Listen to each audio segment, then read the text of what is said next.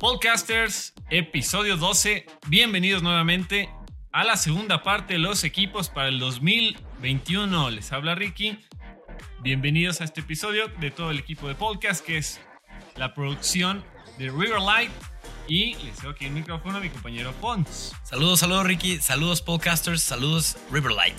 Estamos listos para continuar con el capítulo que el pasado los dejamos un poco pendientes de que de la historia de los otros cinco equipos que nos faltaron hablar. Hoy les vamos a platicar de ellos, empezando con el equipo que quedó en quinto lugar en 2020, que es Renault, el equipo francés de Renault, que hoy en día se llama Alpine, que Sí. también es son coches deportivos franceses. Entonces, eh, o sea, como que se ha mantenido ahí dentro de, del ámbito francés este, este equipo.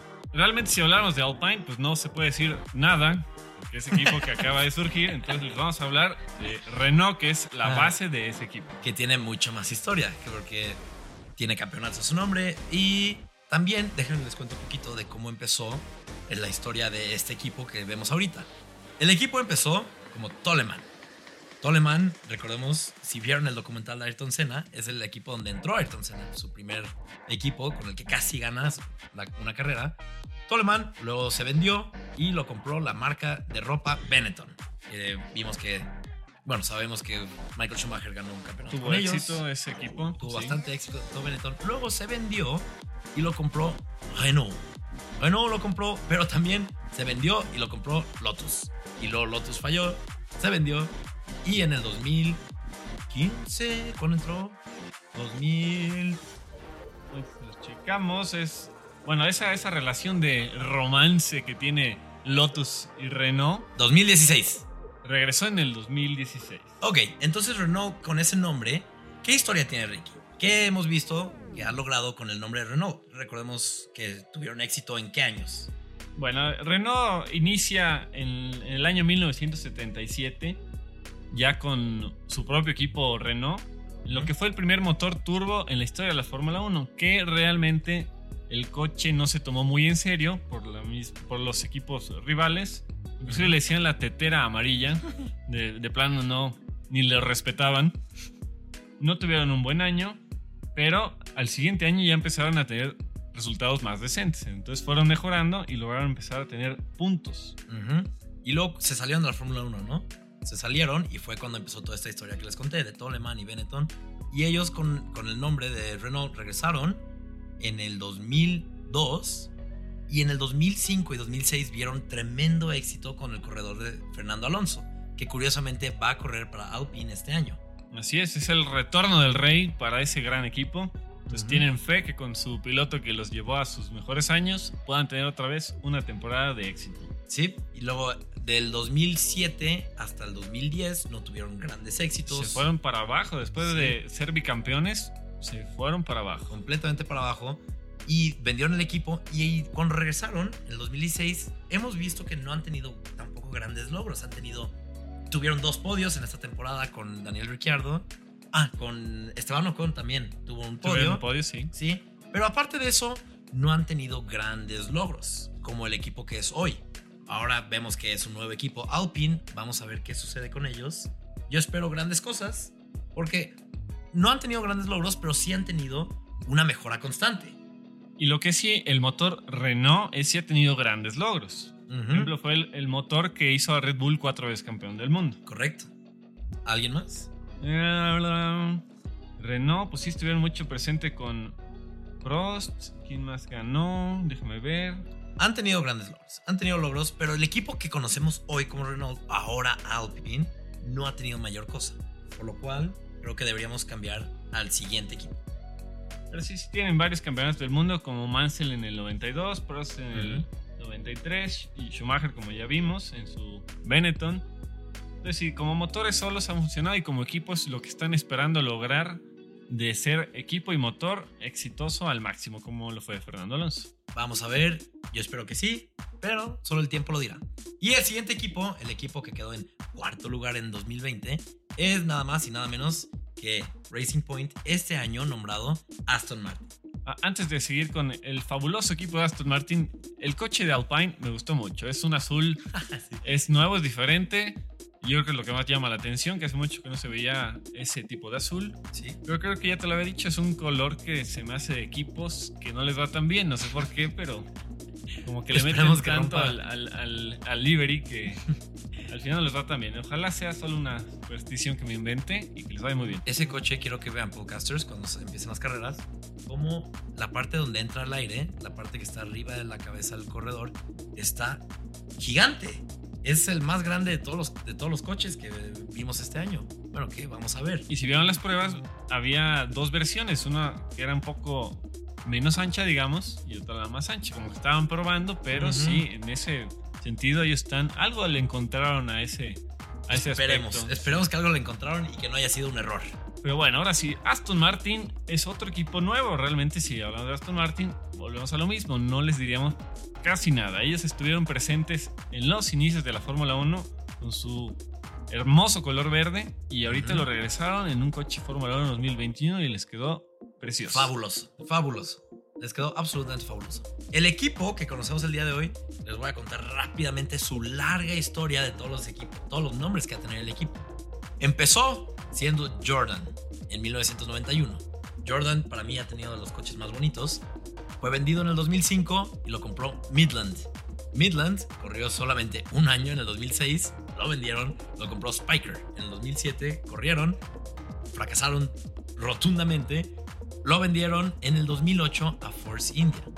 Force India, el equipo que conocemos nosotros mexicanos porque es el equipo donde Checo estuvo mucho tiempo, corrió desde el 2008 hasta el 2018 y vimos que pues sí han tenido pues tuvieron uno que otro podio, victorias con ese nombre no tuvieron, porque en el 2018 el dueño, un, empresario de la India, tuvo problemas eh, legales, tuvo problemas legales y buscó vender el equipo. Buscó vender el equipo que se llamaba en ese momento Force India, Sahara Force India. Y Checo Pérez, y rápidamente, Sí, sí. antes de que se me vaya la idea, Checo Pérez y Mercedes meten una demanda para que no pueda vender el equipo y deshacer todo lo que ya se había hecho. Para que los 300, 400 ingenieros no se queden sin trabajo, Checo Pérez no se quede sin trabajo también. Lo lograron y encontraron al comprador, el papá de Lance Stroll, que se llama Lawrence Stroll. Lawrence Stroll, muchas gracias. Lawrence Stroll lo renombra Racing Point y logra Lawrence Stroll convencer a Aston Martin de meterle dinero a su equipo con tal de, no, de tener el nombre de Aston Martin. Y lo logró. Y es lo que vemos este año. Sí, entonces de Racing Point se convierte el patrocinador Aston Martin y llega a tal grado la inversión de Aston Martin que se volvió Aston Martin nada más. Entonces- Aston Martin. El piloto más exitoso de Racing Point es Checo Pérez. Con una excelente victoria. Y dos En- podios siendo Racing Point ya oficialmente. Sí, sí, sí, sí. Vimos esa victoria. Uy, de las mejores carreras que he visto. La vi contigo, Ricky. Correcto. Casi lloramos de felicidad. Yo sí derramé una lágrima. Estuvo increíble. ¿Y qué más? ¿Qué más tenemos de Racing Point? Y de Force India, también el piloto más exitoso ha sido Checo Pérez. Entonces, Checo Pérez ya es un emblema para el origen de este equipo Aston Martin por la historia. Entonces, Force India y Racing Point son de Checo. Por eso nos enojamos cuando lo, lo sacaron. Rompieron su contrato a la mitad y le dijeron ya no te queremos más. Y curioso que esto pasara porque así tuvo la puerta y oportunidad en Red Bull. Entonces, realmente Aston Martin tiene un gran coche, le han metido mucha lana, Ujú. tienen eh, A un Sebastián piloto Vettel. excelentísimo Sí. y otro piloto que la verdad no le ha ido muy bien, pero la temporada pasada tuvo un gran desempeño. Tuvo destellos de grandeza. Así es. Con una pole position y varios buenos resultados, pero también tiene sus días donde no. No demuestra lo que tiene. Pero también tiene sus destellos de su habilidad. Ya tuvo una pole position, entonces Ujú. ese equipo se ve muy prometedor para este año. Sí. Yo creo que sí puede pelear eh, tercer lugar. Vamos a ver. El año pasado estuvo muy cerca, sí, sí, muy, muy sí. cerca de ser tercer lugar. Entonces este año va a estar. Siento que Aston Martin es una buena competencia. Muy bien, vamos al siguiente equipo. El equipo que se llevó el tercer lugar, que le quitó el tercer lugar a Aston Martin, bueno, a Racing Point el año pasado en la última carrera. Y el equipo es McLaren. Es un equipo que da gusto verlo nuevamente en los primeros tres lugares, porque también tiene una historia inmensa. Sí. Y es, es, es el segundo equipo más viejo de la Fórmula 1. El más viejo siendo Ferrari, el segundo McLaren y es el tercer equipo más exitoso de la historia de la Fórmula 1. Tiene 8 campeonatos de constructores y tiene 12 campeonatos de pilotos. El último campeonato de constructores, de piloto más bien, lo vimos con Lewis Hamilton en el 2008 y su último campeonato de constructores lo vimos en el 98 con Mika Hakkinen, donde también se llevó en ese año el campeonato de corredores. Tiene, yo creo que los coches más bonitos, si hablamos de algún equipo. En mi opinión, los más bonitos, desde el coche que corría Ayrton Senna hasta el coche que corría Mika Hakkinen, hasta el coche del el día de hoy, yo creo que son los más bonitos que hay.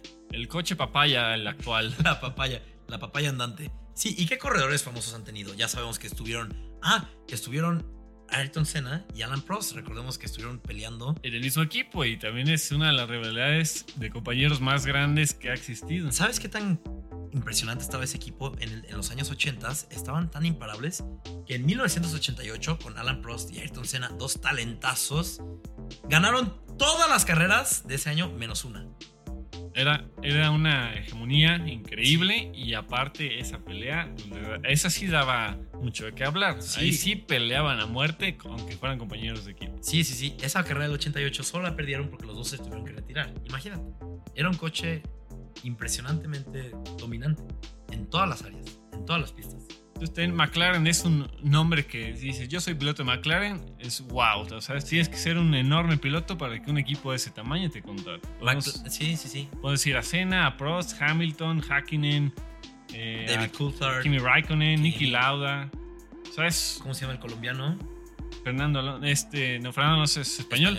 El colombiano eh, Montoya. Sí, Juan Pablo Montoya, también un talentazo que corrió con ellos. Juan, Juan, Juan. En McLaren fue fundado por un neozelandés, Bruce McLaren, y por mucho tiempo se mantuvo como, al igual que Williams, como una empresa familiar. Así de que Bruce McLaren lo corría y lo mantenía, y él también corría en los coches de su propio equipo. Y ya después fue vendido, fue vendido y ahorita está, es parte de un McLaren Group, así como un grupo de inversionistas. Entonces ya no tiene ese, ese, ese renombre de ser un nombre, ser un equipo de familia, pero aún es un equipo muy exitoso que se ha mantenido no se ha vendido, no ha cambiado de nombre, siempre ha sido McLaren. Yo creo que McLaren tiene el campeonato eh, de los más emocionantes que ha tenido en la historia, que es el del año 2008, en el que Lewis Hamilton gana con su McLaren por un solo punto en una última carrera de Brasil en cardíaca. en la última curva rebasó a la persona que necesitaba para ganar, lo hizo, estuvo emocionantísimo. Vean la repetición. Hablando de un punto, pues cualquier posición que ganaran era suficiente entonces está entre Felipe Massa, el brasileño que en ese entonces era de Ferrari, y Lewis Hamilton. Entonces un coche empieza a ir lento en una curva, lo alcanza a rebasar Hamilton y ese punto es la diferencia de ser campeón del mundo. Increíble. Y el coche que sacaron para este año es más muy bonito también. Lo mantuvieron muy parecido al Sí, sí, ese prácticamente, yo creo que es el que sí de plano no cambió. Bueno, ahora sí vamos con un equipo que es muy nuevo, pero recientemente ha generado mucha historia, que es el ahora equipo de Checo Pérez, Red Bull Racing. Red Bull Racing es un equipazo, eh, últimamente también tiene mucha fama por la efectividad de sus mecánicos. Ese equipo de mecánicos que tiene es tremendo, son efectivos, son rápidos, son todo. Tienen el récord mundial, no sé si me pudieras apoyar a buscar, oh, creo que aquí lo tengo. El récord mundial de, los pit stops, sí, sí. Con, imagínense, una parada de pits la completaron de principio a fin en 1.8 segundos. Imagínense, una ese tiempo cuenta de que el coche hace un alto total le cambian las cuatro llantas y se las vuelven a poner en 1.8 segundos. O sea, es, no. Es impresionante. Esto lo lograron en el, la carrera de 2019 de Brasil. Ya desde hace un tiempo DHL eh, nombra a estos, eh, les da un premio, un reconocimiento a los equipos que logran la, más rápida y generalmente vemos a Red Bull. Sí. Siempre están ahí, están ah, muy al tiro. Sí, bueno, un poquito de la historia de cómo es que este equipo llegó a ser. El equipo empezó siendo Stuart Racing el equipo de Jackie Stewart, tres veces campeón mundial, empezó en el 96. Después, en el 90 y... Ah, no, empezó a correr en el 97.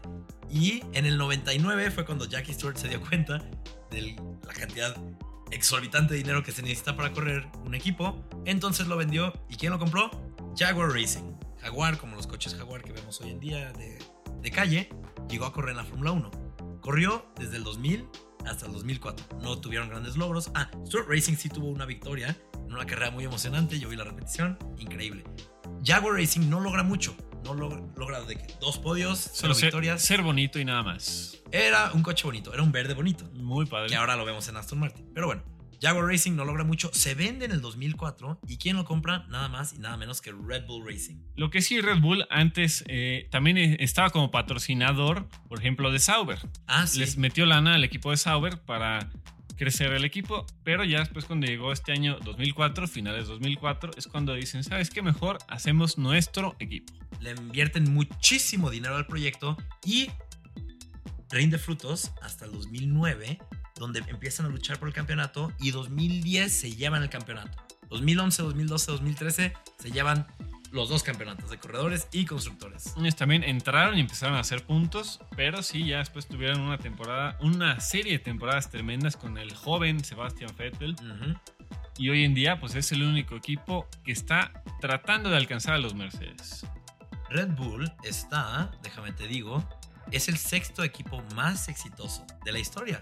Y en un corto, en un tiempo cortísimo, en un lapso cortísimo. O sea, son relativamente que tienen 15 años, Sí, son- 16 años. Realmente son muy efectivos. Entraron y entraron de lleno. Sí, entraron, sabían lo que querían, entraron y lo lograron. Y esperemos que este año 2021 con Checo Pérez puedan regresar a sus tiempos de gloria. Que lleguen al primer lugar nuevamente. Sí, muchos están diciendo después de ver las pruebas, aunque de las pruebas no es una buena idea sacar conclusiones, pero nos encanta sacar conclusiones. Entonces, estamos viendo que Red Bull está muy fuerte en las pruebas. Era Así muy rápido, era muy efectivo. Es una mala idea sacar conclusiones, pero yo quiero llegar a la conclusión que van a luchar contra Mercedes. Sí, el equipo austriaco se ve macizo, se ve sólido para hacer competencias, pero hasta la calificación de la primera carrera No sabremos. no sabremos bien. Y bueno, vamos con el último equipo, que fue el equipo ganador del año pasado y de los últimos seis años, Mercedes-Benz. Mercedes-Benz, otro gigante de la Fórmula 1, Ujú. Que también eh, provee motores, pero ahorita son eficientes a más no poder. O sea, sus coches son imparables, son inalcanzables. Tiene un 7 veces campeón del mundo y yo creo que hasta 8 veces campeón del mundo ya este año. Ah, ya veremos, ya veremos. Pero yo también no lo veo para nada difícil. Son un equipo, como es la palabra que te gusta utilizar mucho, súper efectivos. Correcto. Y un poco de la historia de cómo llegó este equipo a ser. La primera entrada de este equipo se llamaba Tyrell. Tyrell corrió del 68 hasta el 98. Corrió muchísimos años. Y tuvieron corredores muy famosos como Jody Scheckter, Jackie Stewart, Andrea de Cesaris. Que, dato curioso, Andrea de Cesaris es, tiene el récord del mayor, el número consecutivo de carreras que no ha acabado. Así es es. un dato curioso. Jos Verstappen, el papá de, de Max Verstappen, Mika Salo, entre otros. En, Um, en total, campeonatos de constructores tienen 7, que son desde 2014 hasta la actualidad. Y de pilotos tiene 9, son eh, de Hamilton, de Rosberg, pero tiene dos en los años 54 y 55, que son del gran Juan Manuel Fangio. Entonces, desde ese entonces, Mercedes ya estaba ahí metiendo las narices y siendo efectivo. Oye, pero dices que tienen siete, pero nos cuentan, nos cuentas que tienen dos más. Lo que pasó ahí, podcasters, es que cuando Juan Manuel Fangio ganó, todavía no existían los, campeonatos de constructores. Por lo tanto, oficialmente solo tienen siete campeonatos. Nomás se mencionaba que ganó Fangio en su Mercedes, pero hasta ahí. Lo cual los deja empatados con Lotus como el cuarto equipo más exitoso de la historia, con siete campeonatos oficiales. Pero bueno, Tyrell Racing, rápido antes de, de que se me pase la idea, Tyrell Rac- Racing se vende y se lo compra British American Racing o BAR. Este corre del 99 hasta el 2005, donde se vende y lo compra nada más y nada menos que Honda. Honda, un equipazo, sí tiene varios logros, tiene varias pole positions, unas victorias, pero en el 2008, después de una crisis económica muy fuerte mundial, deciden que van a vender el equipo. El director del equipo en el momento, esto es súper interesante, el director del equipo, Ross Braun, sabe el potencial que tiene Honda y no lo quiere vender. Él dice, Honda, no se salgan ahorita, el próximo año se nos viene algo muy prometedor. Honda dice, a mí no me importa lo que tú nos dices, lo vamos a vender. ¿Quién lo compra? Ross Braun. Ross Braun compra el equipo por un dólar, pero tiene que pagar todas sus deudas. Era ahí el- lo que tenía que hacer. Y el equipo se llama Braun GP. ¿Y qué pasa ese año? Braun GP se lleva los dos campeonatos. Con Jensen Button a la cabeza del equipo, logran ser campeones del mundo, tanto equipo como piloto. Sí, e- ese año estuvo, es de verdad, es una historia así de- de cuento, cuento de hadas. Fue un- de un equipo nuevo que llegó a ganar todo. Ross Brown sabía el potencial que tenía y por eso no se quería salir. Pero Ross Brown no tiene para nada el, equipo, el dinero que tienen los otros equipos. Entonces lo vende, lo tiene que vender naturalmente. ¿Y quién lo compra? Mercedes-Benz. Un equipo alemán. ¿Y con quién entra? Con un super roster de Michael Schumacher, el equipo alemán más exitoso del momento, y Nico Rosberg, otro alemán súper talentoso. Entonces los alemanes empiezan a tener resultados decentes, pero eh, muy abajo de la tabla, Sí. casi, casi ni, ni se hablaba de Mercedes en ese entonces. Sí. Fue hasta el 2013 que empezaron a tener más victorias y en 2014 con esta con la revolución de las reglas que cambió completamente el motor, que se hizo un motor híbrido donde tiene la gasolina y, la, y el motor eléctrico trabajando en conjunto, que Mercedes latina al clavo. Hacen un motor excelente y desde entonces no han dejado de ganar, desde el 2014. No dejan de ganar, no dejan de tener podios, siempre es Mercedes 1 y 2. El campeonato de constructores lo ganan cuando faltan todavía muchas carreras. Entonces Sí. es el dominio total y absoluto. En total, Mercedes ha tenido 13 campeonatos de corredores. Dos con Fangio, dos con Hakkinen em, y luego pues, los que ya sabemos. Los que ya sabemos del 2014 para acá, Hamilton, Hamilton, Rosberg, Hamilton, Hamilton, Hamilton. Y esperemos que no, pero lo más probable es que 2021, Hamilton. Sí, eh, yo creo que de la era Mercedes, la más padre fue en la que gana Rosberg, porque bien sí. se estaban dando con todo. Entonces volvió esa emoción de ver el uno contra el 2, llegaron a chocar, a salir los dos de la carrera. Ah, pues gracias a eso gana Max Verstappen su, primera carrera. Sí. Entonces era emocionante cuando entre compañeros de equipo se daban con todo. Y se decidió el campeonato, es el del 2016, hasta la última carrera del año. Eso es lo mejor. Cuando pasa eso, que recientemente ya hemos visto que Hamilton gana con En dos México. carreras de sobra, tres carreras de sobra. Y eso pues no nos encanta. Pero ya veremos este año si Red Bull de verdad le puede llevar la pelea. Esperemos que sí, podcasters. Pero bueno, estos son los 10 equipos que compiten en el 2021. Estamos a nada de empezar ya la temporada. Ya Este queremos fin. ver a los coches en acción, en clasificación y en la carrera dándose con todo. Aparte, Bahrein, me gusta Bahrein. Desde el año pasado ya me gusta Bahrein. A mí también. A mí también porque es donde ganó Checo su primera carrera. Y también le recordamos que tenemos el equipo de fantasía, bueno, la liga de fantasía de la Fórmula 1 en f1fantasy.com, donde pueden correr, bueno, hacer su equipo y ponerlo a competir contra nuestros equipos. Eh, les ponemos la liga para de cómo entrar en nuestras redes sociales. Y ahí los vemos, podcasters. El ganador tendrá un premio al final de la temporada. Ahorita es muy sencillo, les dan cierta cantidad de dinero, un presupuesto, escogen cinco pilotos, escogen un eh, equipo y con eso arman su propio equipo. Cada carrera, dependiendo del resultado de los pilotos que escogieron y del equipo, van a subir o bajar de precio y les van a dar puntos. Y sí, ahí los veremos. Síganos en Instagram, Twitter y escuchen la radio de Cadena Azul. Arroba podcast MX, igual cadena azul. También les compartimos el link para que escuchen a nuestros compañeros. Y síganla pasando bien. Nos vemos en el siguiente episodio donde ya tendremos una carrera Ya va a haber empezado la temporada, podcasters. Yo estoy súper emocionado. Ricky no se puede contener la sonrisa. Desde aquí la puedo ver. Igual y ustedes, si lo escuchan, la pueden escuchar su sonrisa. Estamos muy emocionados y nos veremos la próxima semana para comentarles qué sucedió en la carrera. Hasta luego, podcasters. Nos vemos en la próxima.